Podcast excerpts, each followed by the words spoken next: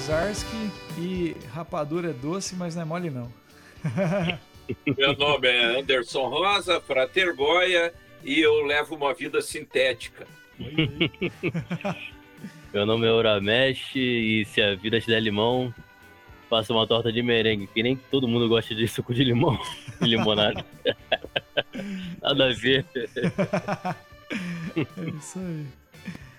Ai, ai. Então a gente vai bater um papo hoje com o Uramesh, é, especificamente sobre um assunto que eu não sei direito e o Goya vai explicar para vocês depois da nossa vinheta. Cara, deixa eu só fazer uma pergunta antes da, da gente puxar a vinheta, que a vinheta entra depois, né? É, Uramesh é por causa do anime do Yu Yu Hakusho? Ou não? É. Ah, então eu acertei é. na minha frase de efeito, cara. eu falei assim, Uramesh, cara. Eu adoro esse anime, cara. Eu tenho, eu tenho uma coleção dos mangás, inclusive, completo. Tem, aí, cara. É... Pô, demais, Legal. cara. Demais. E a dublagem brasileira é ótima, exato, né? Exato, exato. Eu conheci o dublador, gíria, né? cara. Ele, o dublador é o mesmo Sério? cara que dubla o Homem de Ferro. Ele veio pra cá, pra Campo Mourão. Sério, cara? Aham. Uhum. É o mesmo não. cara que dublou Homem de Ferro. Daí ele chegou falando, rapadura é doce, mas não é mole não. não Aí eu lembrei, cara. mas eu lembro lá. disso. Ai, ai. Você é doce, mas eu, eu dou conta, não sei o é, que. É, exatamente, cara. Ah, depois você explica pra galera aí, porque a gente tá falando de, desse anime aí, acho que a molecada não conhece. né? Tranquilo. Ele podia aproveitar e contar um pouquinho já do anime e da história do nome dele, não? Como é que chegamos nisso? Conta aí, Uramesh. Depois da vinheta.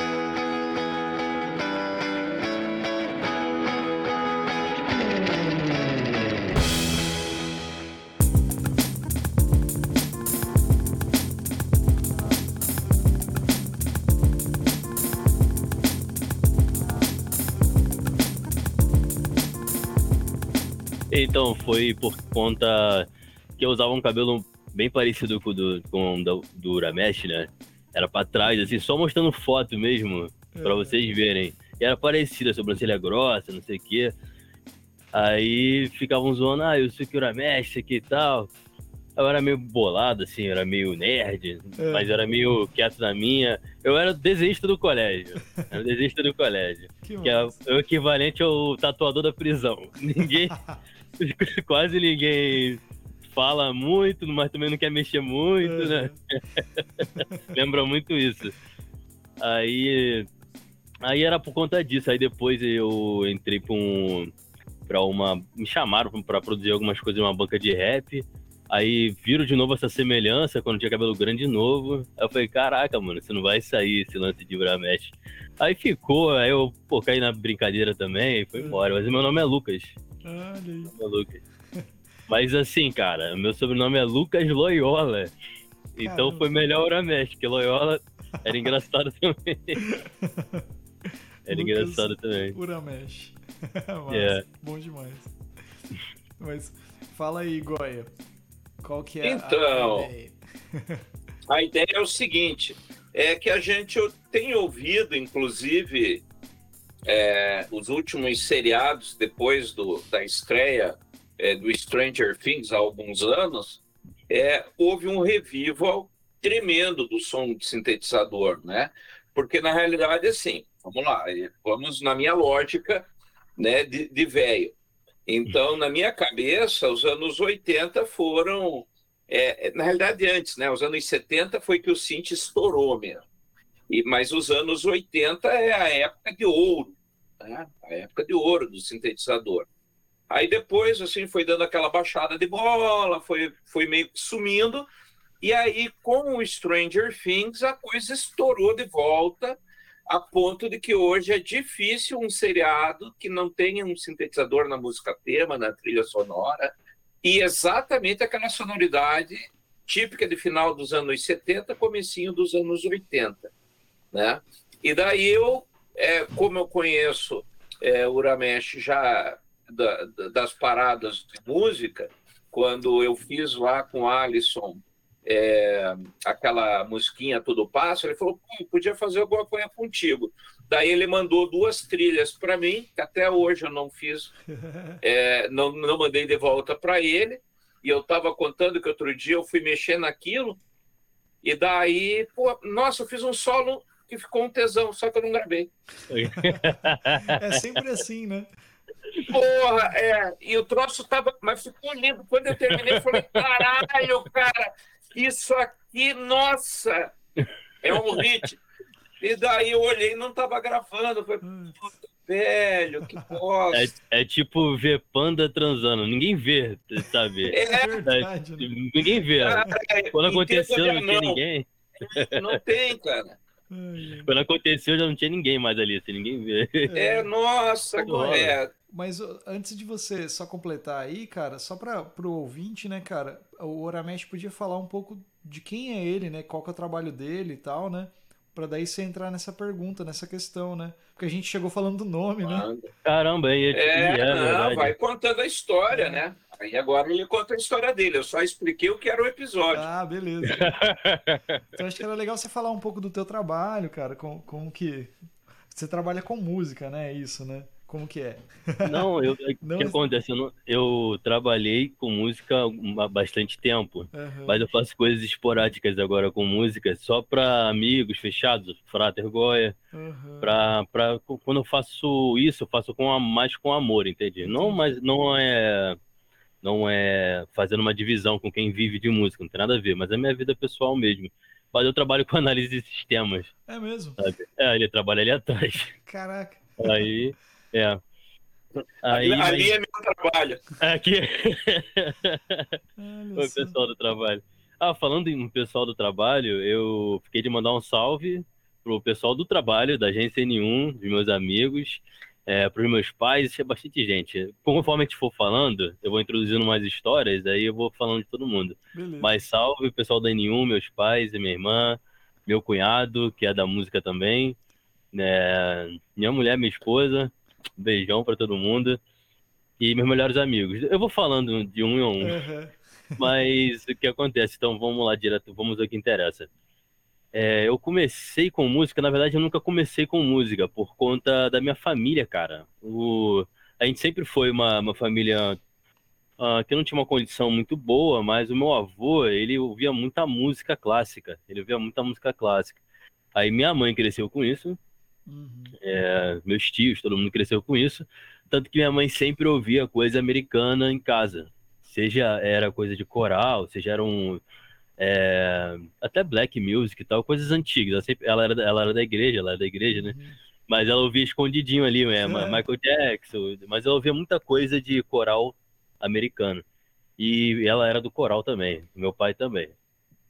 Aí foi mais ou menos assim que foi introduzindo a música, mas com 12 anos, eu já tinha 10. Ela falou, pô, com 12 anos tu vai escolher um instrumento para você é, estudar.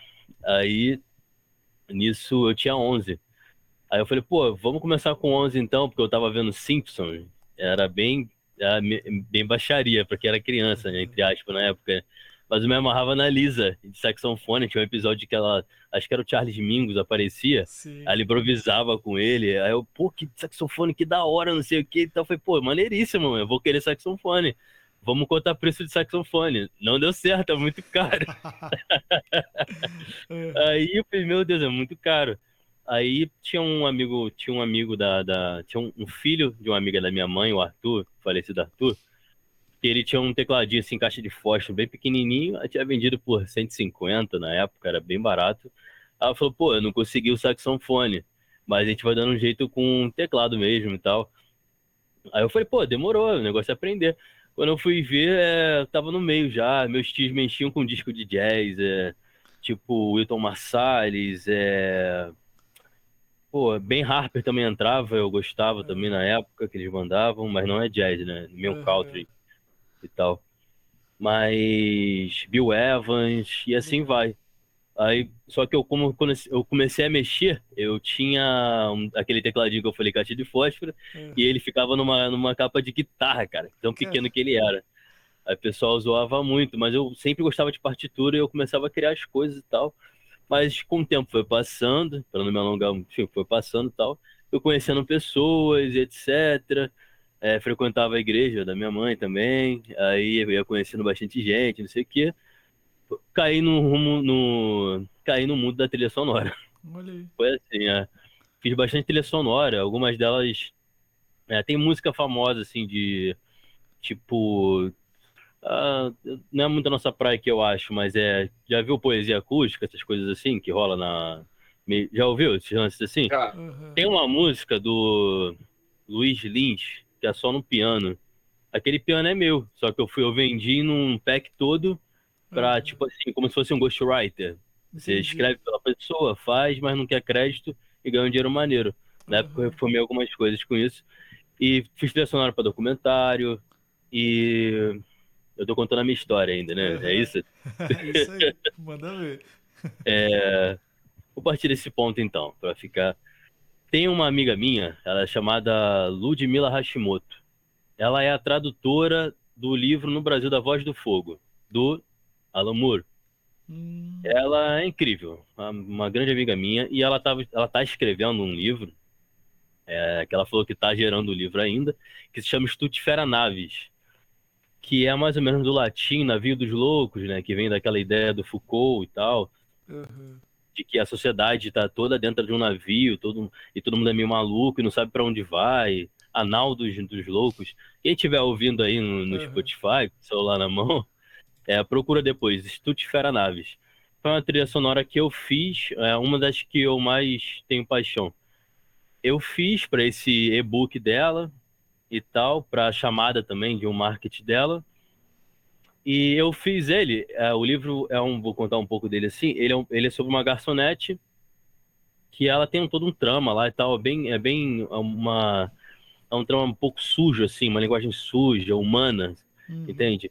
E eu tive que pegar coisas... Na eu- onda Bukowski, assim. é, isso, mais ou menos assim. E ela é muito boa nisso, sabe? Ela escreve de uma forma que você consegue pegar muito rápido e você consegue absorver sem estar escrevendo muita coisa, porque às vezes falar muito não é se comunicar, né? Então, como o Frater Goya fala, é, carroça vazia faz muito barulho. Ela escreve de, ela escreve de uma forma assim bem, bem, bem sutil, mas entra em você. Eu falei, puta, cara, eu preciso. E a cena que ela queria, eu- o projeto é um e-book todo com a trilha sonora. E a cena que ela queria era da menina saindo da, da lanchonete e pegando uma chuva, não sei o que, ela indo para um apartamento bem, um apartamento bem simples, assim, bem tal. Aí o que que eu fiz? Ela não sabe disso, ela, ela, ela tá sabendo do podcast, eu vou contar É. agora. Eu peguei um, um gravador, aí achei uma lanchonete perto da, da minha casa, que poderia ter, ser parecida com a, do livro, uma pastelaria. Fiquei ali sentado gravando as pessoas conversando, fiquei sentado gravando é, gente que trabalha com ca- camelô passando, carro tal, gravei e tal, envelopei tudo, aí editei, não sei o quê. Peguei uma frase de magia do Alan Moore no começo, editei também, aí acabei fazendo um- uma trilha para ela dessa parte. Olha Eu não sei se tá, tá chiando muito meu, meu microfone. não, tá de boa. Não, né? Aí acabei fazendo até essa parte. Dessa parte saiu também o Solve Coagula, que eu passei pro Goya também. Ele serviu para um documentário, mas eu acabei ficou livre assim para mim para eu usar e eu passei pro Goya. Esse essa trilha pra gente brincar junto nela. Foi esse. Ahn, tem mais trilhas também, mas pode me perguntar mais coisas. Não vou ficar falando, falando, falando, falando, falando. Massa. Direto. Não, massa demais. Eu, quando você faz as, as trilhas, no caso, você falou do teclado, né? O, o teu instrumento, assim, é o teclado, o piano ali, ou não? Você, você, você começou ali no tecladinho caixinha de fósforo, ali, que nem você falou, e, foi- É. e- e meio para criar a sonorização, algumas coisas assim, ou não? Você, você foi para outras coisas? Como que é, assim, cara?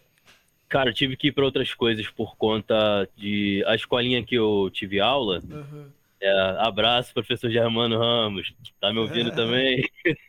Quando sair e tal.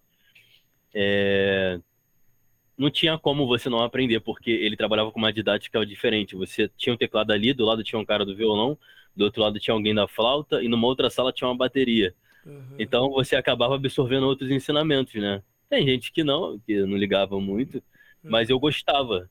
Aí dali eu já, pô, já peguei o dinheiro todo do- da merenda, é, economizei, depois minha mãe botou um pouco, eu peguei um violão, aí fui aprendendo Uhum. sozinho, Aí vi o. Vi. Willie Nelson, caiu um DVD do Willie Nelson lá em casa, eu tinha 11 anos, 12 anos. Peguei a viola para tentar entender o que era um country de verdade e tal. Uh, e sintetizar coisas, uhum. sintetizar sons de verdade na minha vida, passou por conta da trilha sonora. Porque o meu, por conta da, do, da, do pouco recurso que eu tinha. Porque eu queria criar um som diferente e eu não tinha como com aquele teclado, só com aquele violão. Eu também toco um pouco de bateria também e tal. Mas eu não tinha como. Uhum. Aí, por fim, eu consegui. Eu tô pulando os pontos, mas por fim eu consegui cair um sintetizador na minha mão eu consegui entender o que, que era um sinal elétrico, eu consegui entender como era manipular um sinal elétrico e para aquilo virar realmente um som, né? Oscilar e virar um som. Uhum. Foi mais ou menos aí. Eu tinha 18, foi por aí. Que massa.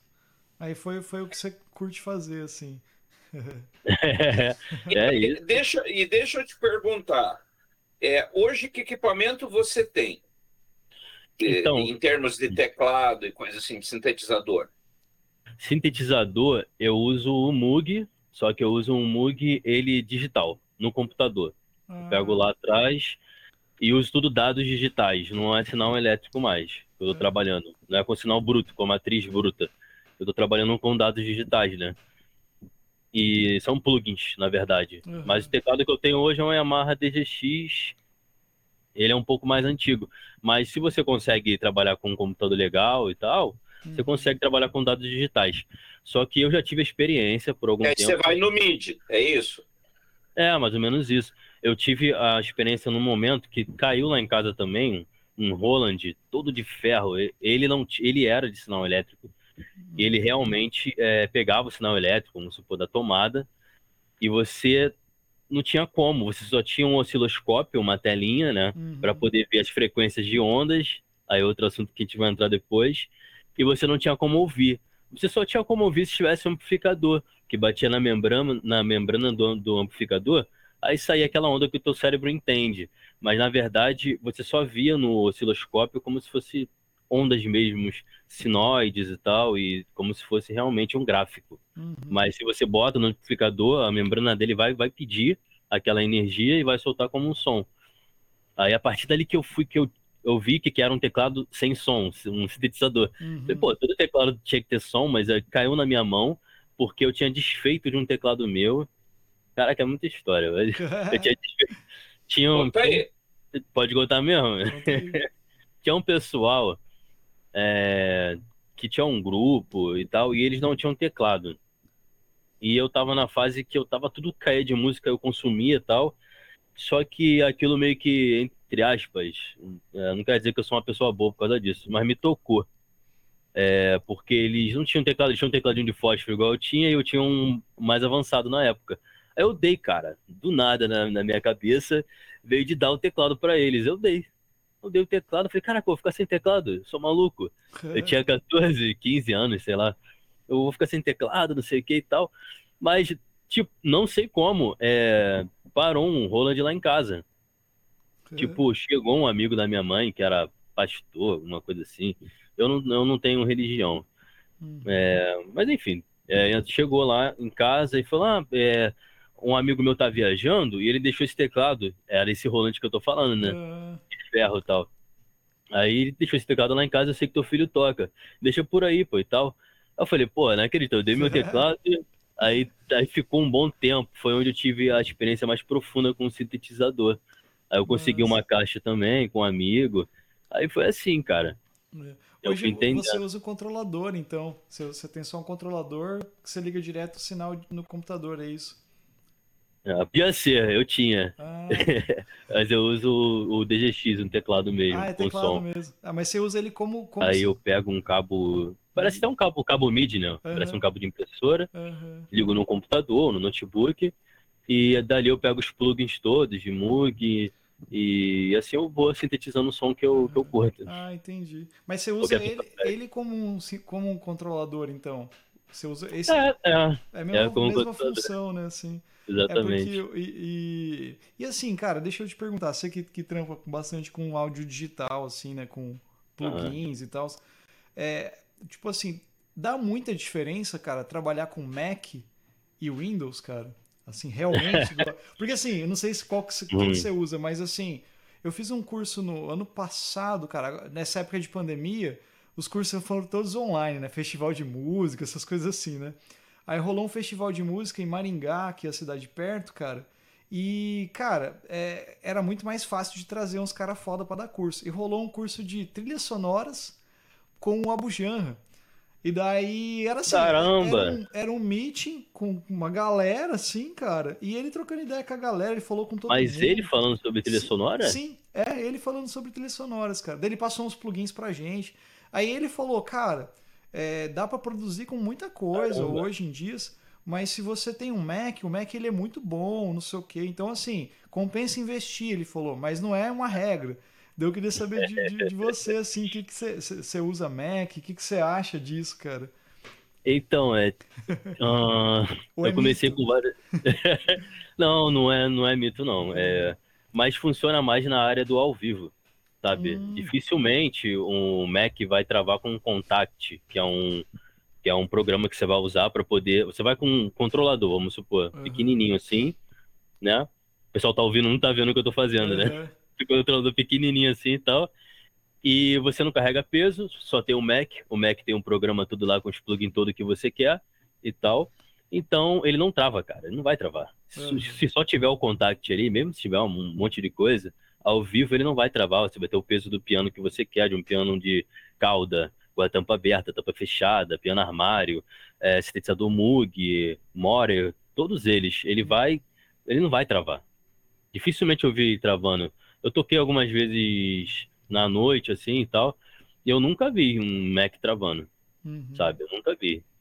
Eu sempre fazia o, o pianão mesmo, aham, mas tinha sempre um cara que fazia os sintetizadores, que era minha, o que eu mais gostava. aham, Mas é, tem que trabalhar. aham. Aí tinha um cara que fazia os, os- os sintetizadores e ele fazia é, com Mac, cara.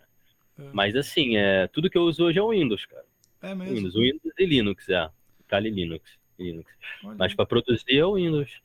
Só que a máquina, felizmente, é, eu consegui montar um computador bom, Uhum, né? Tá ali atrás e ele suporta isso tudo. entende? Mas um Mac, agora um MacBook, simplesmente só um MacBook, já engoliria o meu computador Entendi. e não, não vai travar, cara. Aham. Dificilmente vai travar. É, Verdade. eu eu falo isso porque, assim, que a galera sempre fala, né? A galera que trabalha com produção e, e, e, tipo, que, que toca, né? Assim, e, e eu, eu, eu também produzo bastante. As minhas músicas mesmo, eu, eu, eu mesmo produzo, né? Então eu gravo, eu tenho. Da hora. né, eu faço todo, todo o trabalho, assim, e faço tudo no Windows, cara. E daí o pessoal sempre fala, cara, se tiver um Mac, é um negócio que fica muito. E daí eu fico nessa, né, cara? Porra, cara, mas o Mac custa 20 pau, né? tipo assim, cara, é muito caro. E- É um saltinho, é um é, saltinho. então, cara. E daí o, o, o- por exemplo, eu mexi no meu computador, então tá tem tem SSD, tem, é legal, funciona bem, sabe? Mas realmente de vez em quando você vai gravar, é, o Windows é o Windows, né? Dá a tela azul.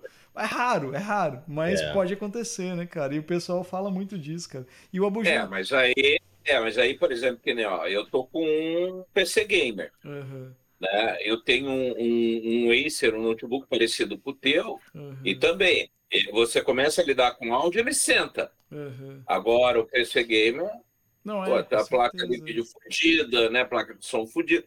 Aí É. não vai, Aham. né? Só e, e aí quando você chega nisso, nesse tipo de máquina, a diferença de preço Mac e PC não não fica tão absurda assim. Aham. É que, no geral, a gente pensa assim, até fazendo essa leitura aí, que você.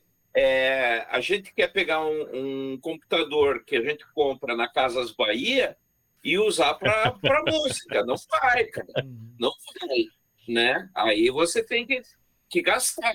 Não, Né, né Ramesh? Eu acho que, é, eu acho que tem que pôr isso na cabeça. Aham. É, vai, vai do que tá, vai da sua proposta de trabalho, né? No caso, Uhum. tipo, se você vai ficar num home, um home studio, alguma coisa do gênero, ah, compensa sim você montar um computador sendo Windows e você ter uma interface de áudio, uma placa, uma Uhum. placa de áudio legal também. E sim, botar a placa de vídeo legal, memória, SSD e tudo, isso tudo compensa. Uh, se for um músico que vai produzir em lugares diversos, em qualquer lugar do Brasil ou do Rio de Janeiro, onde eu moro, um Mac é legal, que é uhum. portátil, ele vai carregar praticamente aquilo tudo, né? E tal. Mas se você for bem home igual eu, compensa o que o Frater disse de verdade. Uhum. Verdade mesmo. mesmo é. é. Ou dá para pegar um Lenovo, esse aqui é um Lenovo. E sim que botar uma, uma, uma interface de áudio sim. boa, ele vai dar um gargalozinho na memória às vezes, mas uhum. vai fazer o que tá pedindo. Sim, é. É, eu fiz isso com o Acer, cara. Eu tenho um Acer que eu peguei já mais legal. E a única uhum. coisa que eu fiz assim para deixar ele mais funcionando melhor, além de usar uma, uma, placa de áudio, né, é colocar um SSD, cara. Foi outra Boa. vida, cara, assim. Você aperta o botão de ligar, ele tá ligado. 10 segundos, né? o computador ligou. Muito rápido, né, cara? Foi isso. Mas já faz um tempo, então. É, é que eu falo isso porque, assim, nesse meio, né, você deve saber que a galera fala muito do Mac, né? Tem muito esse, esse, essa, é. essa coisa do Mac, né? Do, todo mundo usa Mac, não sei o quê. Mas faz é. sentido esse lance do ao vivo aí, cara. Porque. É, um, tipo, faz mais porque realmente ele é difícil. No ao vivo, eu nunca vi, entendeu? Uhum. Um Mac travar. E o cara, tipo, tá fazendo uns pads sinistros, a gente, tipo Pink Floyd, uhum. uns pads sinistros assim. Tipo aquele vídeo do David Gil Gilmore, que ele pega várias. Acho que se não me engano foi o Frata que me mandou. Ele pega várias gravações de, de ambientes externos e tal, e ele monta uma trilha, uhum. sabe? tem uns pads bem sinistros ali assim. Eu já vi caras fazendo esses pads e tal, e mudando de uma hora, sim, fácil, no notebook, só clicando assim e tal, uhum. e Maczão, e o som a vera ali nada caía, uhum. entende? Só que também tem uns, uns tem, tem um Windows muito bom para notebook também, cara. Uhum. Só que é, realmente o Mac é mais garantido. Uhum. Ah, vou falar de novo aquela história, entra por home. Se for home, é interessante uhum. você ter. você montar o seu PC.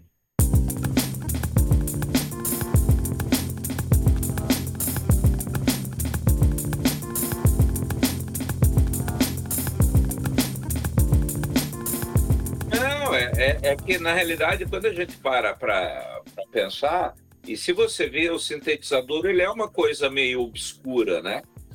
É, porque a gente que já foi falando, né? Ah, você tem lá o gabinetezinho, que aí você vai mexendo chave, né? Tanto é que se você pega o próprio Pink Floyd no, no Live at Pompeii lá, você vê que eles fazem on the run um troço com caixinha com um monte de botão. Não é um. Não tem um, um teclado como a gente imagina hoje, né? Que aí ele era muito nessa onda que o Ramesh falou de você ir controlando onda, onda quadrada, senoide, não sei o quê, que aí vai dando a, as piras do som, né? E, e me diz uma coisa, fala, falando disso agora, né? Essa questão de, do entendimento é, é, da, da parte elétrica, né? Aonde que isso entra na, na música e no sintetizador? Né? Qual que é a pira dessa coisa de comprimento de onda, onda quadrada, senoide, não sei o quê, osciloscópio? Como é que isso chega na música? Como isso se transforma em música? Essa, é... Pelo que eu sei, até hoje, nesse tempo todo, ah, anos 40, veio o Raymond, né? Aquele Raymond chegou e era, era época depois da Segunda Guerra Mundial, né? A galera tava louca por futurismo, não sei o que, essas coisas todas e tal. Não vivi essa época, é óbvio, mas eu sei por tudo que já me contaram e que eu já li, né? E o Raymond foi o cara que ele criou, é, um dos caras, porque a gente vai citar alguns nomes, só que são muitos nomes tem coisas que acho que só a gente inventou, mas tem uma galera ali que está fazendo também, porque por causa do ambiente da época. Né? Uhum. O Raymond chegou com essas placas enormes e tal, válvulas, etc, porque ele queria criar algo novo, um som novo e tudo mais. Até que chegou o Moog nos anos 60 e explodiu. Nos anos 70 também. Tem até um filme, eu acho que é Perdidos na Noite, se eu não me engano. É de um é um cowboy meio que ele ele vai se prostituir para as mulheres e tal. Aí ele encontra um cara. Hum, esqueci, não sei se o cara. Ele era um traficante, ele arranjou amizade com ele. Esse filme, Perdido, quem tá ouvindo aí, procura aí, Perdidos na Noite. Esse filme tem. Ele é um dos primeiros que tem. É, pegam é, synths, sintetizadores, em um filme de faroeste, o que é muito difícil, e coloca ali. Perdidos na Noite, procurando depois. Mas aonde entra é, né, vem dessa época, né? Depois vem aquelas milhares de bandas que vieram experimentando o, o synth, mas na real ele vai partir de um sinal elétrico, que é o que a galera tinha na época. Porque na época, qualquer casa, entre muitas aspas, tinha eletricidade, né? Na época. Uhum. Então era muito mais simples, entre muitas aspas de novo, porque ninguém ia ter aquilo dentro de casa aquele parecia um gerador nuclear, aquela coisa enorme dentro de casa, tal, ninguém ia ter aquilo assim, né? Mas era muito mais simples você manipular ondas elétricas. Foi onde veio a sacada, né? Que até pode entrar um pouco na tecnologia, na informática, que é a, a, a coisa do binário. Quando você liga algo na, na rede elétrica, ela vai gerar um sinal, óbvio. Ou é negativo ou é positivo. Você vai trabalhar com frequências de hertz e tal. Quando ele gera esse sinal positivo, ele vai gerar uma onda, correto? É um... pessoal que está ouvindo, a gente vai imaginar uma linha e vai imaginar que essa linha ela tenha um... uma curvatura. Vai ser uma onda realmente, vai ser a onda mais básica, a sinoide. A primeira vai vir triangular, a segunda, a mais básica mesmo vai ser a sinoide, que é a onda, aquela onda mesmo que a gente conhece, né? Que é tipo uma parábola na matemática, né? Ela vem, sobe, desce, vem, sobe, desce. Ela, ela vai para um ponto alto e volta para o ponto inicial, uma onda senoide. E a partir dali, você precisa de um oscilador, que é elétrico também, para poder pegar aquele sinal e transformar nas ondas que você quer, que é que o Frater tinha dito, a senoide, uma onda quadrada ou uma dente de serra, que é uma das mais comuns que o pessoal usa. Um cara que usou isso, eu não lembro o nome dele agora, mas é o cara que fez o jogo do Mario Bros.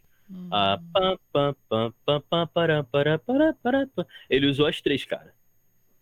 Mais, mais alguns filtros ali, mas pelo que eu sei, foi o mais puro possível. Ele usou a quadrada, a senoide e a dente de serra. E é um, ali, a gente está partindo agora do ponto que pegamos o sinal elétrico, né?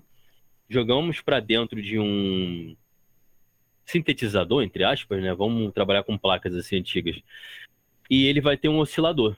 Esse oscilador ele vai te permitir selecionar como você vai manipular esse tipo de onda, senoide, quadrada e dente de serra. Vou partir das básicas. Ali você vai filtrar o que você quer, porque o sinal bruto que vem como senoide, ele é muito puro, muito simples. No filtro, você vai poder podar aquilo, sabe? A gente vai ter aquela onda, tal, tu vai poder cortar os ataques. Aí você parte de ataque, você parte de decay, que é decaimento, você parte de release, tem coisas na guitarra que tem release também, na, nas pedaleiras. Aí, só um pouquinho. Tá. Enquanto você está falando isso aí, até para fazer, para quem está ouvindo, tal, é o, e acaba sendo a questão do próprio. É, é, daquele pedal. Meu daqui, meu Deus. O, o, não é o limiter, é o outro lá, o compressor. Compressor. Né? compressor. E você vai também fazer isso, né? Você aumenta daí a. Você estica a onda, encurta, corta topo, corta a base, etc. Isso, é disso é. que você está falando. É, eu tô tentando, eu tô tentando. É meu primeiro podcast, eu nunca participei de nenhum podcast. e eu não sei como tá sendo a minha voz, a minha voz. Tá perfeito, vai, vai, vai embora. Então, é tentando explicar de uma maneira que quem está ouvindo consiga entender. Uh, então, a partir daí, quando a gente começa a pegar essas ondas que vêm de um sinal elétrico, ela é senoide, ela é quadrada, ou um dente de serra, que é mais triangular para o lado, na diagonal, você tem que tratar elas dentro de um filtro. É exatamente o que o Frater disse. É, sendo que na guitarra, ele já vai ter aquela afinação. Ela vai receber a onda elétrica, né? Mas ela já vai ter aquela afinação. Porque uma linha esticada, se você estica uma linha numa tábua, não sei, tu prega uma linha aqui é, num, num externo do ponto A ao ponto B numa tábua e você vai dividindo ela em frações, do começo até o final, você vai ter tons. inevitavelmente você vai ter tons daquela linha, sabe? Até oitavar ela, você consegue oitavar. A guitarra, ela tem aqueles trastes e ela consegue já trazer a afinação. Uhum. Entende? Mesmo, é, mesmo você tendo afinado ela, no caso. Só que ela vai tratar o, aquele som todo com, com as pedaleiras, igual o Frater disse, com compressor e tal, e é onde entra a similaridade com o sintetizador, com a manipulação do sinal elétrico para se transformar em um som audível. Quando você passa por esse oscilador, porque você precisa oscilar as ondas, tratar as ondas, você entra num lado chamado filtro, que é o que eu estou falando. É, e os hertz nada mais fazem do que gerar as notas, por exemplo, pular em 440 Hz. Verdade, é isso, pô. Então você precisa tratar no filtro. No filtro você vai ter o low pass, o high pass, que você consegue tratar a, aquelas, aquelas frequências que saem mais do baixo, consegue tratar, ou as frequências que você quer mais altas no high pass, você consegue tratar. Agora a gente está falando de filtro, né? A gente pegou, vamos lá, a gente pegou pessoal que está ouvindo. Uhum. A gente pegou a, o sinal elétrico, trouxe para uma placa, um sintetizador, e a gente botou ele dentro de um oscilador para poder transformar em uma onda manipulável. Nessa onda manipulável, ela é totalmente crua e tal, você consegue manipular ela e podar ela com um filtro. Aí entra o ataque que ela vai ter na hora que ela entra no, na membrana do amplificador uhum. ou no osciloscópio que você está vendo lá. Ela vai vir com ataque alto, você pode diminuir ele lá no, no Kinobi, lá no, no analógico dele, o ataque. Isso. Você pode diminuir ele ali, o ataque. Depois você vem com um delay. Não, perdão, delay não. O decay, que é o decaimento que ela vai ter depois, tipo. Ah, algo assim do gênero. Depois você vem com o sustain dela, né? Que tem na pedaleira também, que é o, o quanto ela vai sustentar o som dela.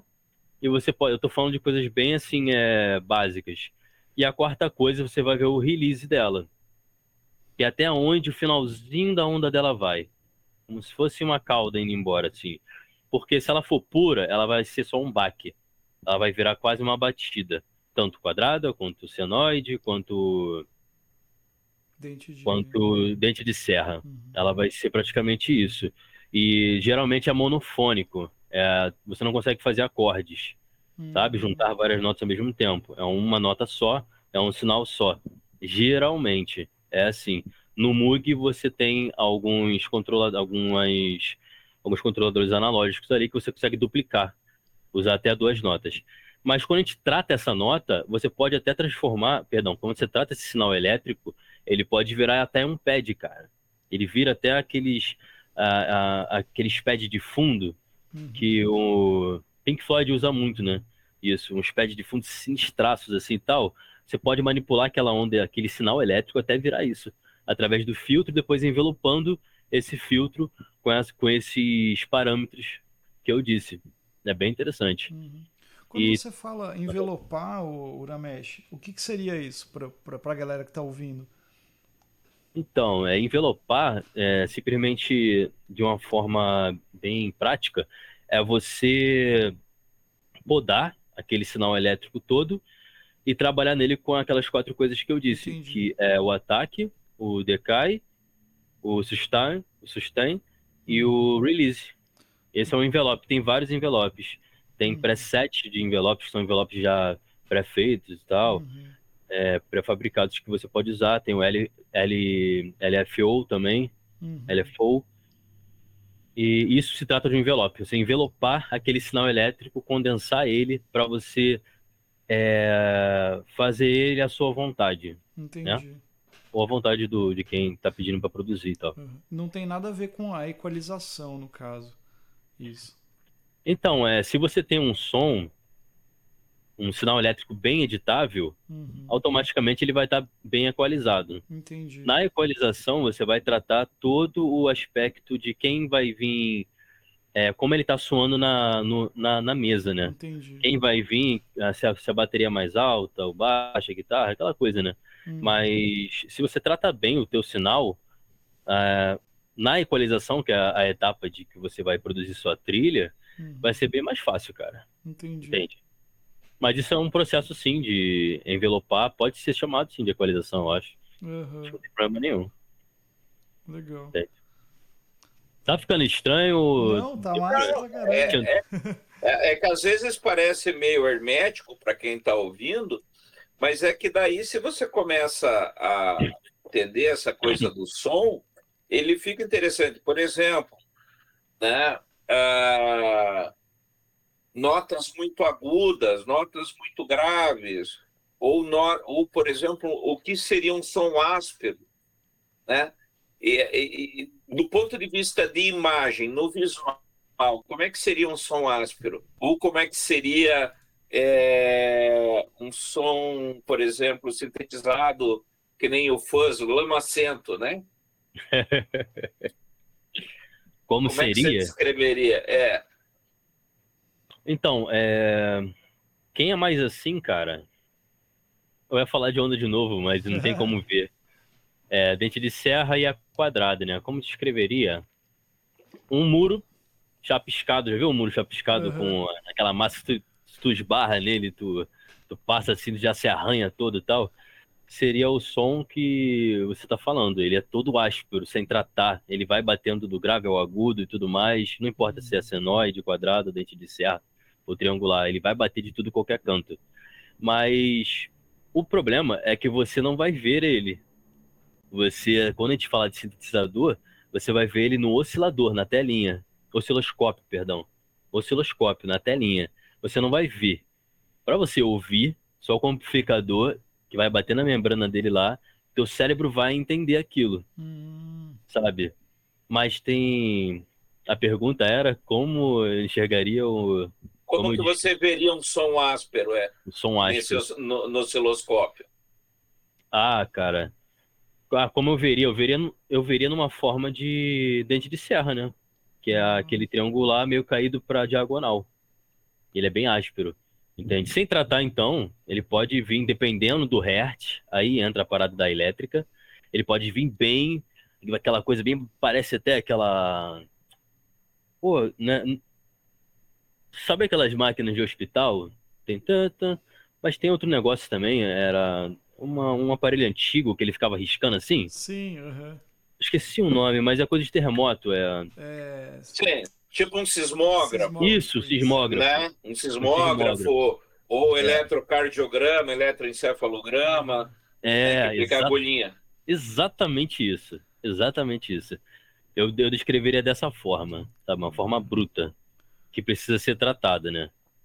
mas Entende? Eu descreveria assim. essa onda, tipo, de- dente de serra, né, que você falou, é isso, né? Aham. Ela seria mais ou menos o som de um, de um pedal de distorção, assim, de guitarra, mais ou menos. Aquela, aquela sonoridade, isso, né? É bem parecido. E o É bem e a quadrada seria um som de fuzz, né? Meio que. Isso. é. E a Isso. seno... qual que é a seno... senoide? Você falou? Cara, senoide, eu não sei se vai dar pra ouvir. Eu tô com um teclado aqui. Aham. Eu tenho uma senoidezinha aqui. Ela é mais simples, né? Não sei se vai dar pra ouvir aqui. Tá conseguindo, tão conseguindo ver alguma coisa? Toca aí. Tá bem baixinho.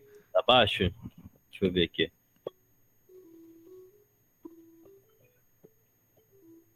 Deu pra ouvir um pouquinho mais. Você chegar mais baixo. perto. É, tá bem baixinho. É, eu legal. acho que você sabe o que você tem que fazer, acho, Ramesh? É no aí no Meet, na configurações, ele tem lá o cancelamento de ruído. Desabilita o cancelamento de ruído, entra em configurações, lá na engrenagemzinha, no áudio tem cancelamento de ruído. Na engrenagem. Ah, tá. é. Áudio, microfone, cancelamento de ruído. Pronto. Isso. Que aí acho que ele vai pegar o som de fundo. Tô conseguindo ouvir? Ah, agora sim. Aí. Aí sim. Esse é um som de uma senoide.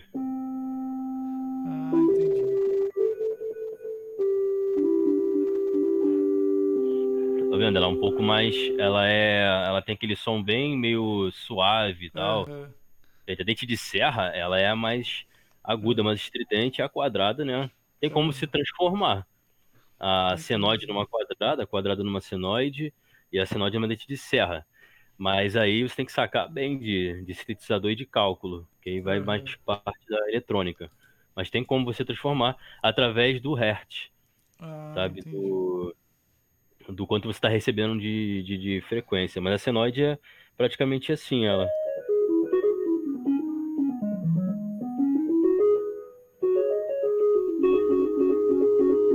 Uhum.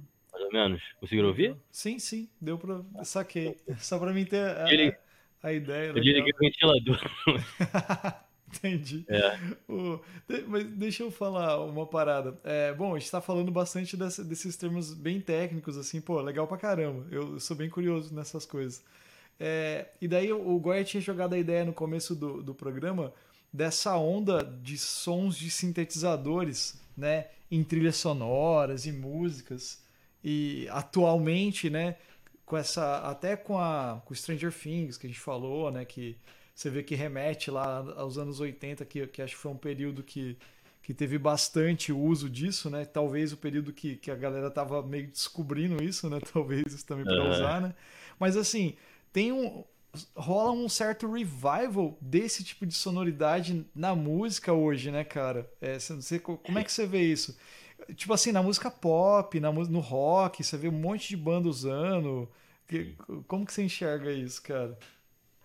Cara, eu curto tudo que é bem feito, gostoso de ouvir e criativo. Eu curto demais, cara. Se for uhum. criativo. Tem um canal de um cara que ele. Eu não vou lembrar o nome dele agora, mas ele pega todos esses temas é, dessa série que você. Eu nunca vi, cara. Uhum. Minha irmã fala pra eu ver toda hora, mas eu não cheguei a ver. Tava na casa dela esses dias, eu não cheguei a ver. Uhum. Mas ele pega todos esses temas e, e, e faz com um sintetizador, ele usa tudo. Ele, ele faz até a bateria com o sintetizador. É, tem um link que o, que o Frater me mandou é, sobre ruídos.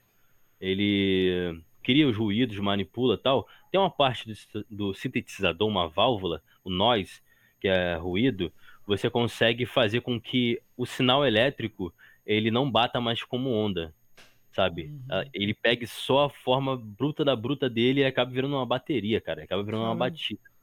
E tem um cara que ele faz isso. Que aí ele vai ah. dando estalos, né? Isso, exatamente isso. Vai dando estalos. Ele vira como se fosse batida, né? Numa. É. Caramba. É. Né? Ele, ele, é, porque daí ele vai. É o, ele, que é mais ou menos. Não sei se já viram isso, que é que nem faz o camarão pistola, né? Hum. Você sabia que o som mais alto que tem na natureza é o camarão pistola? Ele é mais alto que um avião a jato? Ah, você não sabia, não. É, e quando ele, e ele leva pistola porque ele comprime o, o, o ar de, debaixo d'água, né? E, e solta de uma vez só, e é tão forte, tão potente, tão alto, que ele faz o barulho de um tiro. Que é isso? É, e ele ferve a água. Caramba se você deixar a tua mão no caminho, queima a sua mão. Ele mata os outros peixes, ele caça cozinhando. Caramba. Depois dá uma procurada, é, depois dá uma procurada no camarão pistola. E o lance dele é som. E ele faz tudo isso com som. Caraca, cara. É interessante, pô. É, é camarão mutante, é um troço. É, é X-Men, assim, é, é Wolverine dos camarão, cara. esse, esse lance, a pergunta. Uhum. A pergunta era sobre. É, sobre essa, vo essa sobre volta. Sobre a né? batida, né? essa ah, coisa. É. Eu já ia entrar em outro assunto. Não, fala aí. É... Então, cara, eu acho super válido porque a galera tá experimentando muito. A galera tá uhum. experimentando muito, muita coisa. É, tem gente que não saca de música, sabe? E tem uhum. outras referências, né? Tem gente que não sabe o que é VHS, né? Você, uhum. não, você, parte, você parte do parâmetro que você não consegue explicar o que é o negativo de uma foto e tal, essas coisas. Uhum. Mas elas são muito criativas, cara eu acho isso muito da hora, porque você abre espaço, a tecnologia está evoluindo muito rápido, Sim. você abre espaço para novos sons. Mas nada daquilo vai ser tão forte quanto foi na época, não tem como. Uhum. E não tem como criar muito mais do que já tem, já veio com o Moog, com o Mini Moog, com esses sintetizadores. Mas a proposta de colocar em outros tipos de música, em outros tipos de ritmo, eu acho maravilhoso, cara. Acho que tem que experimentar mesmo, sabe? Tem que vir coisa nova, eu acho maravilhoso. Eu tenho minhas bases assim, mas eu acho maravilhoso. Cara, esse, esse lance que o, que o Goya falou do. É camarão? Cam, é, camarão pistola. É. Tem um lance que aconteceu, é, foi acidente natural, né? Que se trata de ressonância, cara. Consonância, ressonância e dissonância. Ressonância é quando uh, um som.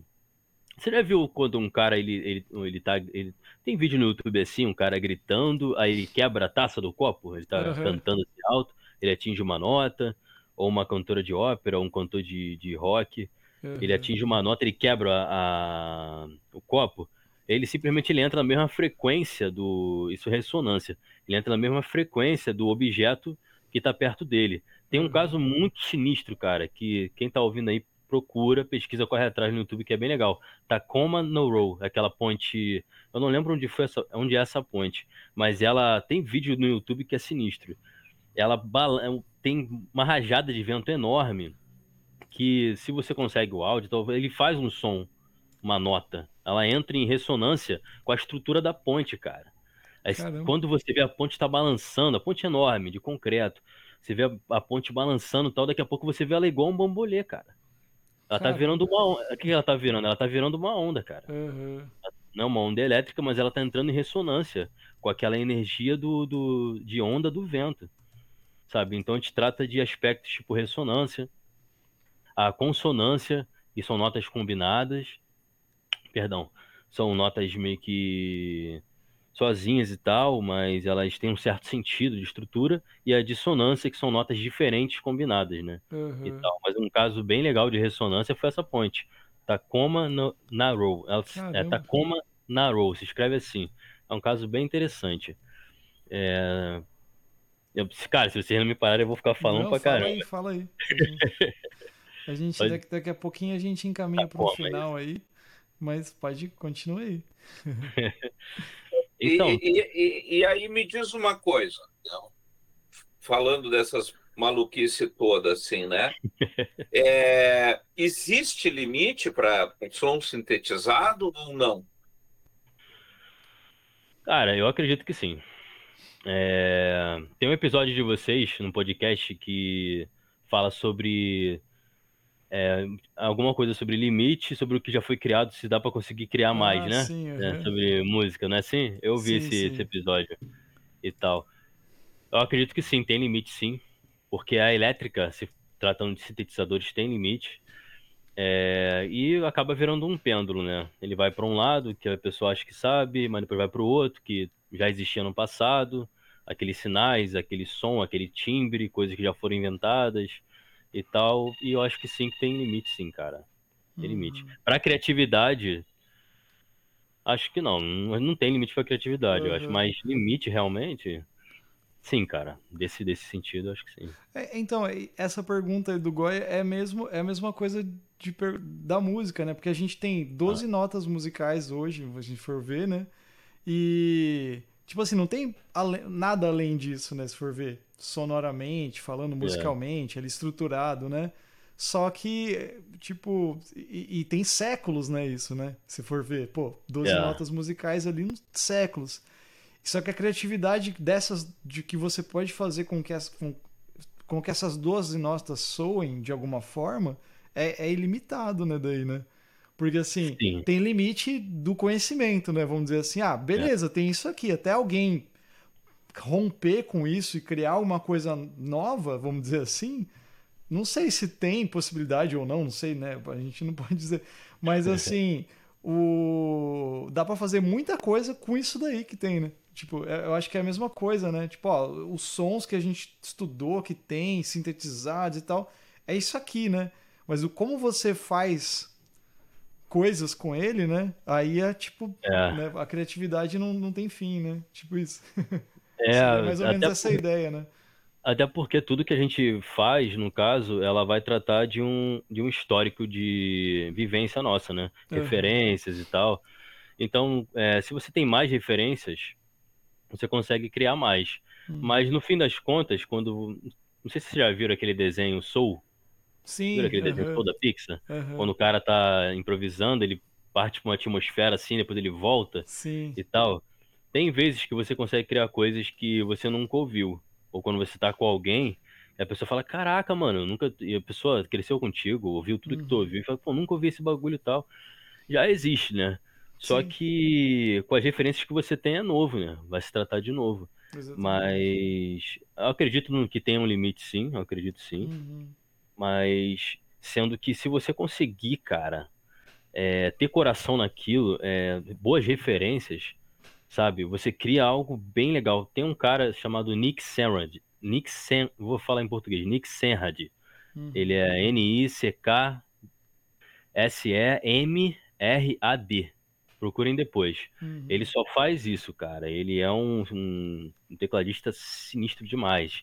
Ele tem a onda que ele criou tatuada no braço, sabe? Ele criou no, no, no Moog, tatuando, bem legal. A onda que mais falou a alma dele e tal, essas coisas todas. Tem o Snark Pup também, que usa Sim. bastante. Conhece, né? usa bastante sintetizador. Tem a Melanie Charles, ela é do Brooklyn. Ela usa bastante flauta, ela toca flauta e ela mesmo faz o setup dela com o sintetizador, as batidas sozinha, cara. Aí. E às vezes o Nick Sarand toca com ela, mas é bem sinistro, cara. É uma parada bem, bem, bem fora do, do comum, assim, entende? Mas eu quero ver isso aí, cara. Eu quero ver isso aí explodindo. Massa, massa. Tá mesmo tendo limite, eu não quero ver explodindo. Não, com certeza. Você conhece um cara chamado é, Soeto Quint? É um saxofonista? Caramba, cara. O Manja? pessoal fala, mas eu não parei pra, pra ouvir, Então, assim. e- e- ele é, ele é, acho que ele é de Londres, cara, sei lá.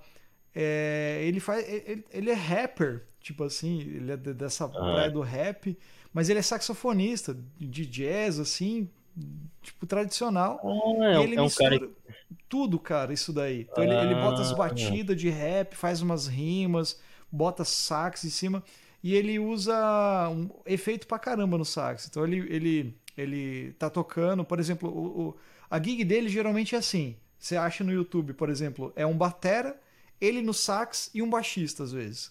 Ou um batera, ele no sax sozinho Ah. e um- uns pads, umas coisas que ele solta ali.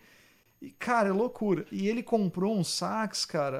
é, ultimamente eu sigo ele no Instagram. Aí ele mostrou ele, ele. ele tem um sax lá que é tipo um. Parece um. É, é, é só um pad assim, cara, reto, com, de touch. Que ele tira o som que ele. É tipo um sintetizador. Daí ele assopra aquela parada lá e fica. É muita loucura, É uma né? loucura. Eu vou- Eu vou ver se eu mando pro Goya te, te passar isso aí, cara. Eu acho que esse cara, ele fez um som com um cara que um, um cara meio de dread, não é? Qual é o nome daquele estilo de cabelo? Ele é um branquinho, meio francês, Não, que ele tem um Ah, tá. setup todo em volta dele, ele cria o som na hora pode ser. e ele explodiu aí, pô. Deixa eu Já- achar. já- já? aqui. Vou te mandar aqui. FKJ, não sei.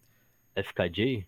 Acho que é Ah, FKJ. sim, sim, esse cara eu Ele toca com esse cara? Ele toca com esse cara? Eu não Ele sei tem um se som com ele? Eu não sei se ele toca esse cara, mas esse cara aí que você tá falando, eu, eu tô ligado quem que é. Então, tem um, ele faz um som com, com um cara no saxofone. Olha aí. Não, mas não é esse cara aí, não. Não, Não é, é esse cara, não, Não né? é. O Ah. Soweto é outro cara. Eu vou, eu vou achar, vou, vou mandar aqui, peraí.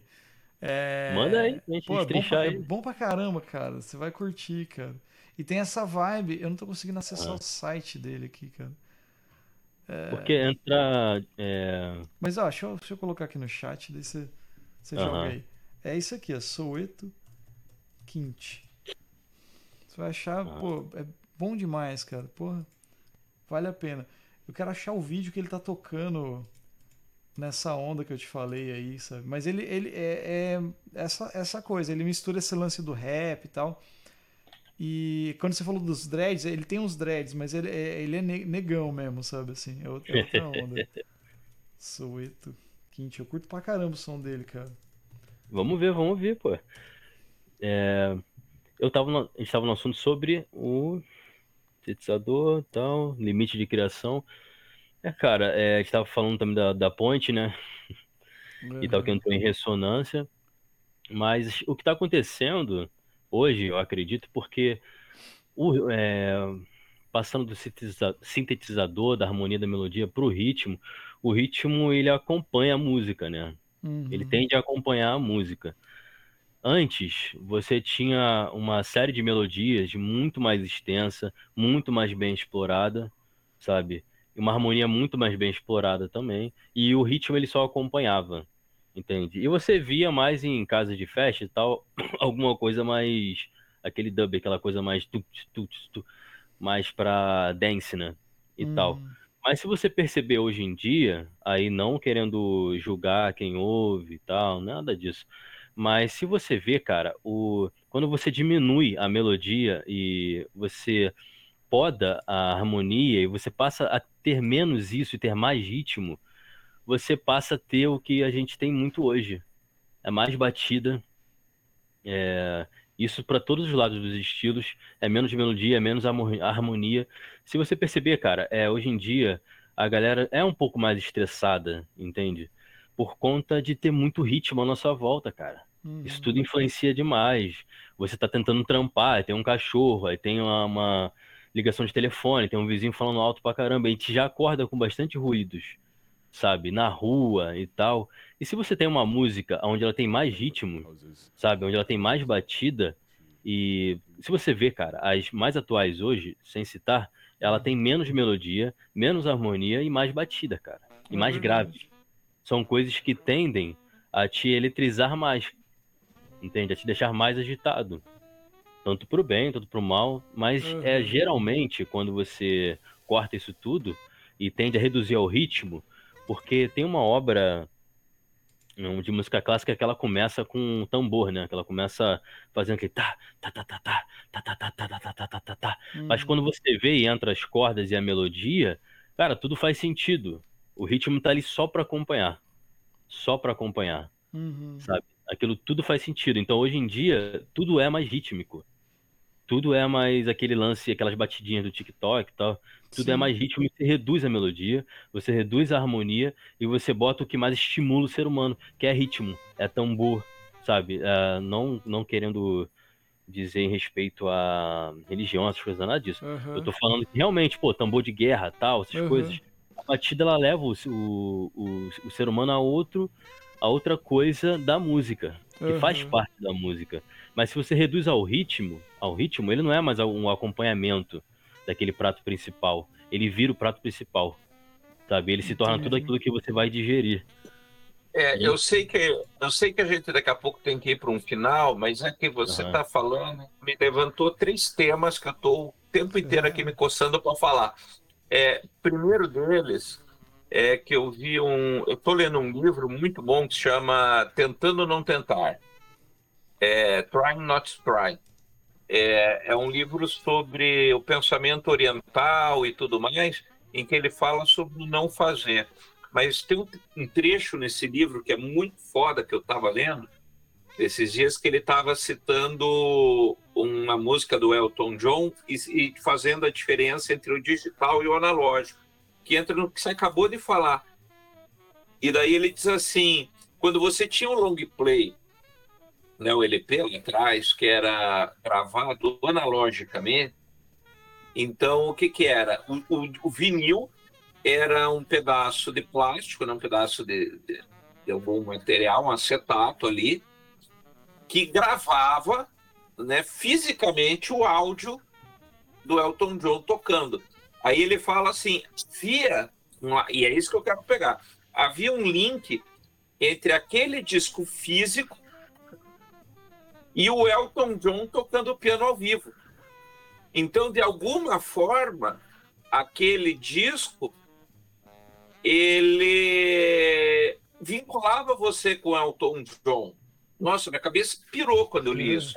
Ele falou. E é, porque de certa forma é, né? Então, ah, o Hendrix, né? Se ouve o, o LP, de alguma forma aquilo é o Hendrix atingindo as cordas. E quando você vai para o digital, você tem manipulação de onda. Você não tem mais o Hendrix tocando as cordas da guitarra, você não tem o Elton John batendo física, martelando as cordas. Sim. Né? Caraca. E é onde ele é, pegou, né? Agora você, você meio explodiu, né? Porque daí ele falou, aí é outra coisa. Né? É. Então a gente perde e, e aí o, o, o, digital ele perde essa conexão com o físico e de certa forma isso até explica para a gente que gosta de música o porquê as pessoas gostam tanto do vinil, porque de, de alguma forma o vinil vincula você fisicamente ao artista. Coisa que o digital pode ser a mesma música. Você ouve lá o Rocketman do Elton John, talvez não faça a mesma emoção que você ouvir aquilo no yeah. vinil. Yeah. É foda você parar para pensar nisso. Porque parte, parte do da, começo da nossa conversa, sinais elétricos. É? Sinais Exatamente. elétricos, eles vão tender a te... É... Pô, é, é, bem complexo, mas é a te deixar mais ah, vamos lá, elétrico, né? Entre aspas, sabe? Sim. Porque a energia de um som, de um som que vem de uma pele, de um som que vem natural e do vinil também, é outra. Ele São vem por ressonância, não vem por impulso elétrico. Exatamente. São outras, sabe? E consegue pegar a ressonância muito mais rápido. Para você pegar uma ressonância com sintetizador, com algo físico, com algo que existe no é. mundo material, vai demorar muito, cara. Até tu é, achar e outra, não... né? E outra, né, Uramesh, se você pega o som do terreiro, por exemplo, a turma batendo a tabaque, por que, que aquilo te atinge tanto? Sim. Sim. Né?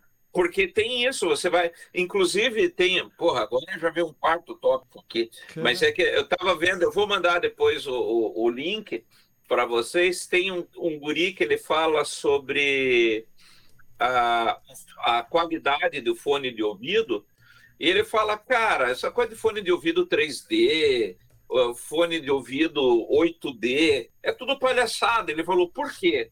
Porque o fone de ouvido ele vai ter, atuar aqui dentro do ouvido, é, ressonância e tal. Por mais que o concha, por exemplo, seja melhor, ainda está aqui.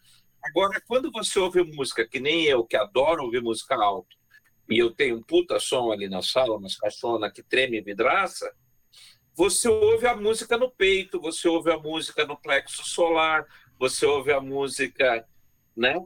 Que é esse caso, porque a música ela é, é ela invoca o som é uma manifestação física, não uma manifestação elétrica.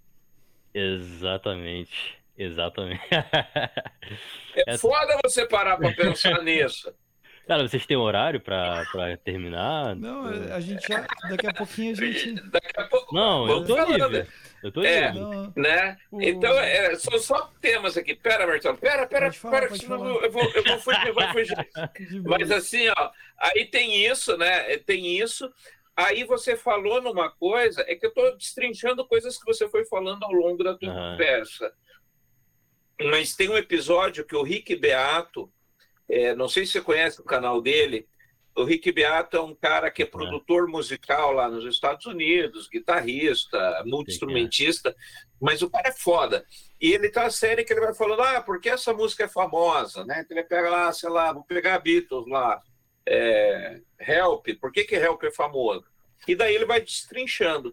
E agora, semana passada, ele fez um sobre o Comfortable Numb do Pink Floyd, falando assim, e se Comfortable Numb fosse colocado hoje, né? Como é que é? O que, que seria? Como é que ela seria recebida? E ele entra numa coisa que você acabou de falar. Ele, ele, ele, que ele toca a música lá para a filha dele, para a esposa, e ele está conversando com outro cara que é guitarrista. E aí o pessoal fala: ah, mas a música é muito lenta, que a música é isso, ah, uma poesia que é meio falada, muito comprida, pô, que música cansativa, né? E aí esse guitarrista ele toca no ponto exatamente que você tocou. Ele fala só que a música hoje não é tão trabalhada na harmonia.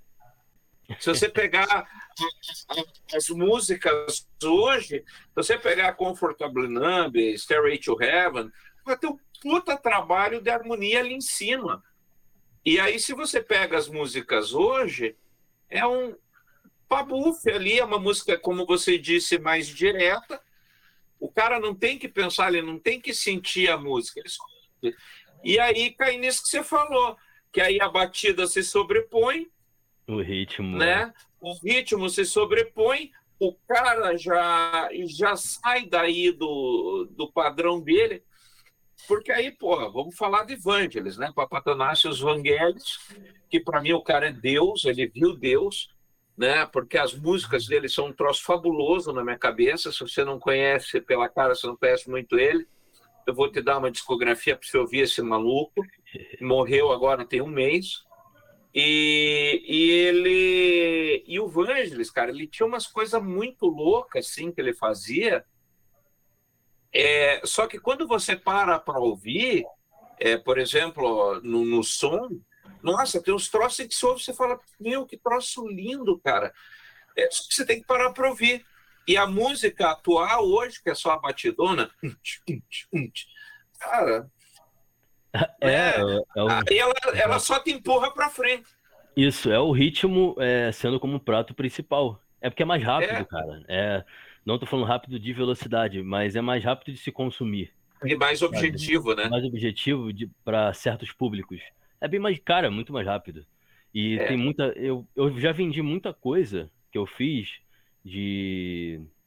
Já fiz guitarra no teclado, já fiz um monte de coisa, tipo uh, cordas também e tal. E quando eu ia ver, eu falei assim, ah, deixa eu dar uma olhada aqui o que o cara fez e tal com, a, com, com elas. Cara, ele reduzia, fazia simplesmente um sample das minhas coisas, cortava, picotava e fazia o, sei lá, o, o, pô, não é que, é, pô, eu tenho um monte de amigo que é dessa área, não é querendo ofender vocês, não é isso. É quando é mal usado. O trap, a, essa, essa, essa parte pegava, picotava, fazia o sample e virava mais batida. Eu falava, pô, cara, foi, tá, vendi, né? Eu fazer o quê? Pegar de volta. E em outros casos, não. Mas é o ritmo a favor da de sendo um prato principal e não acompanhamento. Isso é perigoso demais, porque o ser humano, ele precisa, ele precisa se conectar com essa energia da música. Tem um caso muito interessante que aconteceu no Hospital Oncológico, lá no Panamá, Nomes específicos eu não vou saber, mas você procura no YouTube, quem está com o celular na mão, o Hospital Oncológico do Panamá tem um músico muito famoso, um cara que rege orquestra. Ele pegou a, um, um, time de um a orquestra que uma parte da orquestra dele levou para dentro desse hospital. A galera que estava lá não sabia é, se tinha, tinha gente lá com 15 dias de vida, com dois anos de vida, um ano, um mês, semanas, dias. Cara, quando ele conseguiu tocar todo aquele a, to, toda aquela obra dele lá para pra, as pessoas que estavam lá com câncer, sabe? Muitas delas que não conseguiam levantar direito se levantavam, cara. Tem, um, tem uma história muito interessante. Você procura depois no YouTube bailarina que bailarina na cadeira de roda quando ouve a música que ela dançava, que era o Lago dos Cisnes. Ela ouve aquela música velhinha, já velhinha na cadeira de roda, ela começa a balançar os pés e é emocionante, cara, e fazendo o, uh, os gestos, os movimentos que ela fazia com a parte do tronco para cima, tentando se levantar. Um senhor tentando, tentando fazer fisioterapia, andando devagarzinho, devagarzinho, bem ruim mesmo. Aí quando bota uma música que conectava ele a uma, a uma parte boa da vida dele, que trazia aquilo, ele conseguia andar normalmente, cara. É um lance incrível, sabe? Então, esse lance de reduzir a música a ritmo que é uma parte estrutural importante da música, é, resumir a só isso. É você resumir a alma humana, cara. Sabe? É você resumir a alma humana, simplesmente isso. Entende? Quem consome, quem curte, achou, cara. Uhum. Beleza. Mas é uma, a música é uma parte importante da sociedade, é uma parte importante da humanidade. Se você reduz ela a isso, você está reduzindo a alma, a alma humana no geral. Sabe?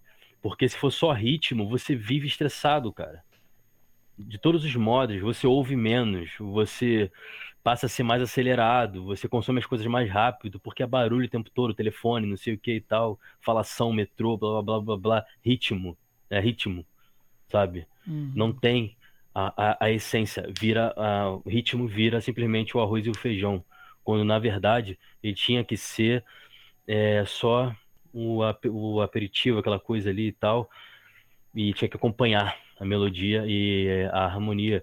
Tem um filme chamado Um Sonho de Liberdade, que tem uma parte que aparece duas cantoras, né? De, de ópera, eu acho. Aí tem uma parte que um cara do, do filme, não sei se é o protagonista, não, o protagonista não é o protagonista não, que ele fala assim, é, eu não entendia nada do que elas cantavam, nada. mas tudo que elas cantaram, todas as melodias tocavam na, na nossa alma de uma forma que a gente não conseguia descrever. Mas eu não entendia nada que elas cantavam, eu não entendo italiano. Então, assim, eu não entendo a língua que elas estavam cantando e tal. Mas para você ver a importância do, da música na humanidade. Na humanidade. A gente não sabe o que veio primeiro. Se foi a música ou a fala. A gente não sabe. Na, nesse livro que a Ludmila Hashimoto, grande amiga minha, beijão, traduziu, é, fala muito sobre isso. Sobre a fala, a voz do fogo. Entende? Então, é, no geral, é, você reduzir a, a música a ritmo é reduzir a alma humana. A alma humana drasticamente, entende? É, tem o revival dos synths que está acontecendo, é legal, mas o que é massa hoje em dia é a redução da música a ritmo. É. Eu concordo com isso aí também, cara. Tudo.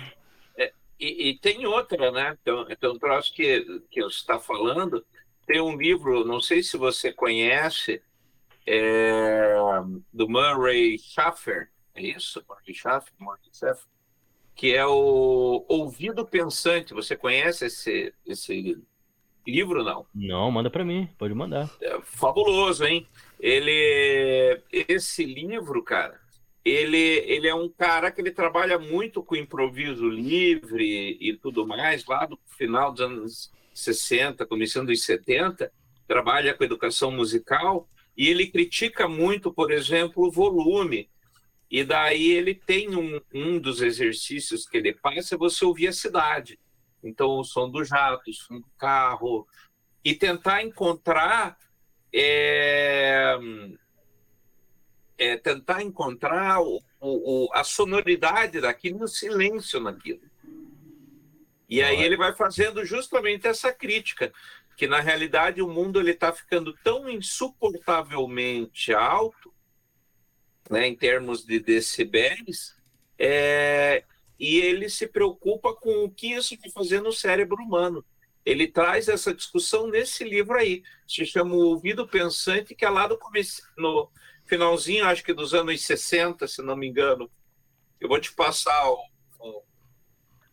ele tem é que um eu tenho livro, ele físico. Ele tem um livro que chama Paisagem Sonora, não é? Nessa essa ideia? E é, é, é, a paisagem sonora ele vem dessa nesse ouvido pensante aí, uhum. porque justamente ele faz isso. Daí ele, ele pega os alunos e pega uma folha em branco e diz assim: agora desenhe uma cidade. Então ele vai dizendo: olha, então faça você chegando numa cidade que aí tem poucas casas aí vai aumentando a quantidade de construções, uhum. e aí ele transforma isso numa pauta musical. Ele desenha a silhueta da cidade na pauta musical e fala: agora vamos tocar isso aqui. Demais, cara. É muito legal, cara. Murray Sheffer. Fudido esse trabalho dele. Pô, vale... Demais, cara. Tem uma cena no filme do Doutor Estranho, nesse último agora. Eles uhum. chegaram a ver, que eles usam.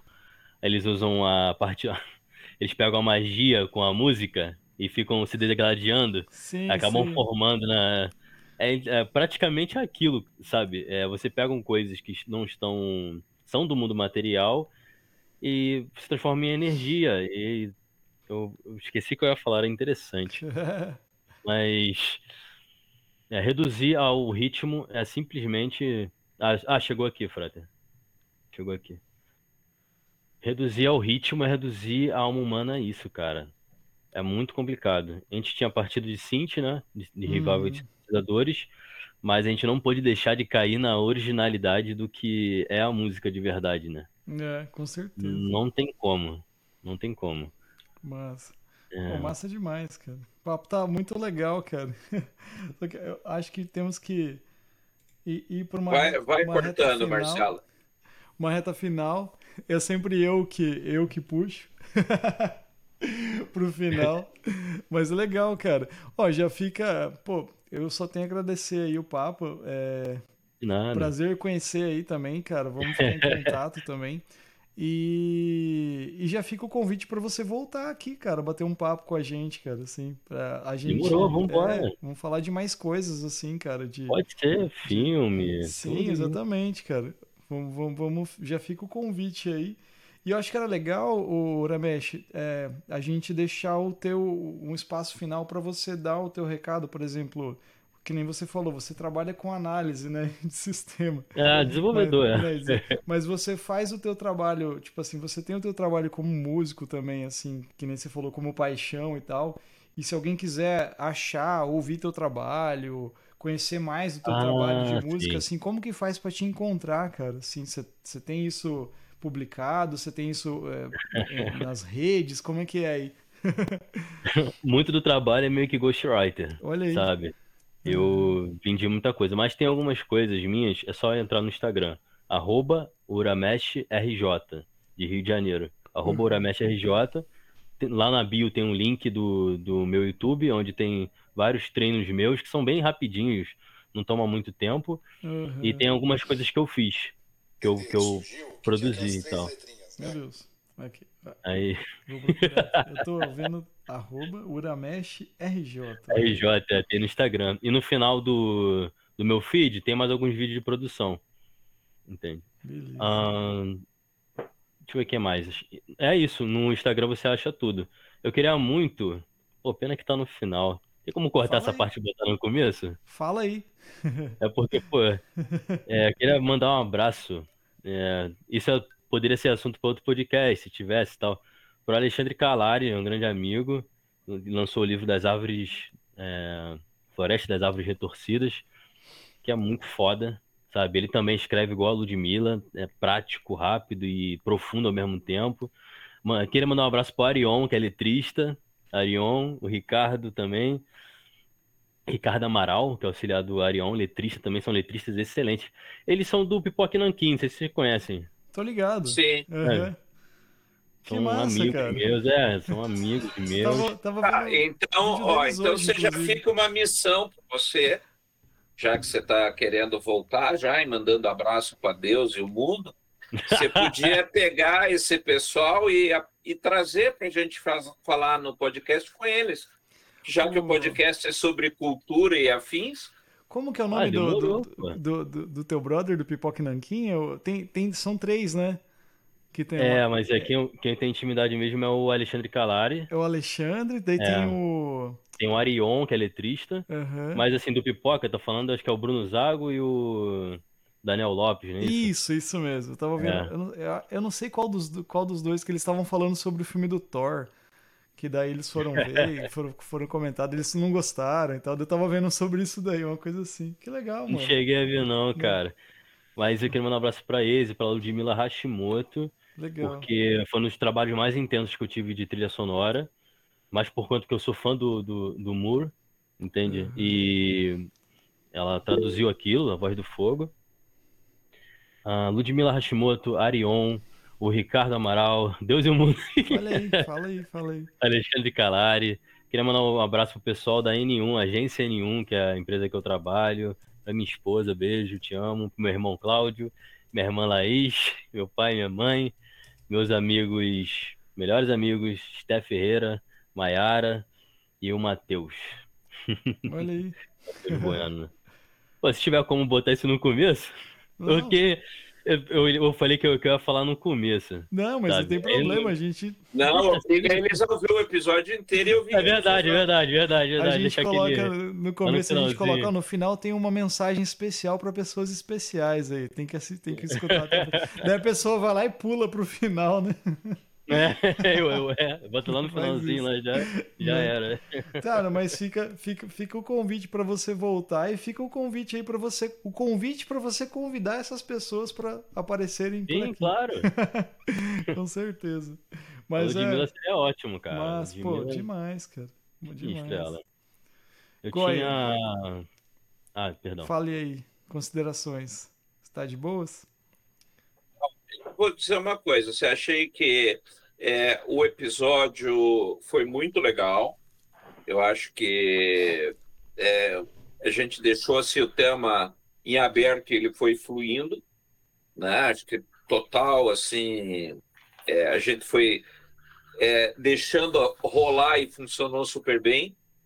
E, e, fica aí realmente o convite, sabe, para o Ramesh não só voltar e de repente continuar, pessoal que ouve pode mandar para a gente o retorno no Instagram e coisas assim.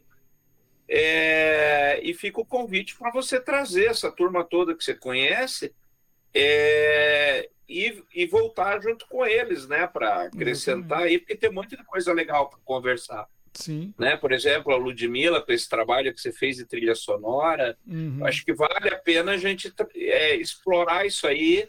Inclusive, nós estamos começando a gravação é, da, da outra, da próxima temporada, nossa, dá para fazer vários aí numa é. sequência, numa sentada aí. Eu Nossa. percebi que a gente tem muito assunto, cara. Sim, pra E caramba. a gente condensou em um, em um tem bastante coisa. Sim. Só vou falar a última coisa. Do, do livro da Ludmilla, tinha um lance, se tratava sobre loucura, né? É, por conta do Foucault e tal, essas coisas todas. Mas tinha um lance que eu tava fazendo, eu, eu dei uma pausa, que eu, eu tava tratando o livro dela todo, o e-book dela toda, como um, uma trilha contínua, só que cada parte eu dava o nome de um quadro de um pintor que também supostamente era louco, entre aspas, tipo Cypress, do Van Gogh. Aí tinha Ramírez também, que era argentino, se não me engano. Eu pegava, eu, eu, eu, eu ia fazer tipo assim, é, a música 1, ela seria de um jeito, a 3 seria de outro. Mas no, quando você ouvisse a 1 com a 3 junta, a, a 1 teria o nome da obra do, do autor e a 3 teria o nome do autor. Quando tu ouvisse as duas, em dois dispositivos separados, ia formar uma música nova. Era uma coisa que eu tinha, eu estava trabalhando para fazer pro, pro livro dela, pro e-book também dela. Tal. Aí cada uma ia ter o nome de um quadro, de um ator que supostamente era louco, e a outra música teria o nome dele, ou o sobrenome. Quando você ouvia as duas juntas, formava uma música nova. Que massa. Sabe? Uma coisa que eu estava trabalhando, uma coisa que foi de paixão mesmo, estava apaixonado, trabalhando, e rolou através desse livro dela que Estutifera Naves. Procurar depois. Que eu mandei esse tema pro Goya. Uhum. É, tem esses dois nomes, Estutifera Naves e tem é, Solve Coágula. Tem esses dois. Pô, que legal. Aí era, era essa a ideia, era essa ideia. Massa demais, cara. Essa ideia. Pô, que massa. Fique pirado, né? É, né? Foi coisa do, do coração mesmo. Muito louco. Massa demais. Cara, prazer aí, então. Vocês querem ouvir alguma coisa? Só temos a agradecer. Manda aí. Não, ouvir alguma coisa? Ai, Pô, manda ver. Manda ver, vamos, vamos encerrar com um som aí. Tem um que eu tô tirando agora. Vai lá. Nos meus intervalos. Não sei se vão conseguir ouvir. Estão ouvindo? Tá beleza. É, vai tratar sobre, para encerrar, vai tratar sobre notas consonantes e dissonantes e depois a ressonância. Mas são notas que não, ela, esses acordes não encaixariam juntos. Eles separados não fazem muito sentido. Se você uhum. ouvir, mas juntos, é uma obra linda do é, é, é, Barry Harris. Uhum. ouve.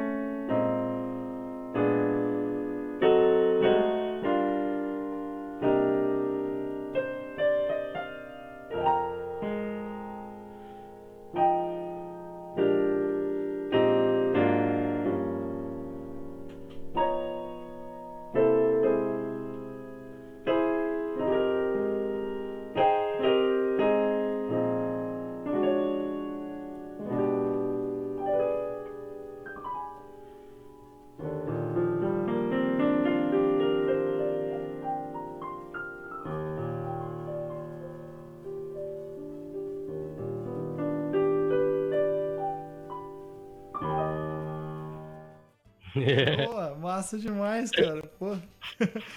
Harris. Encerrando com, com chave de ouro. Caraca. Pô, demais. Então tem ficado bom. Não, ficou ótimo. Massa demais. Porra. Hum, Deixa eu só parar a cabeça.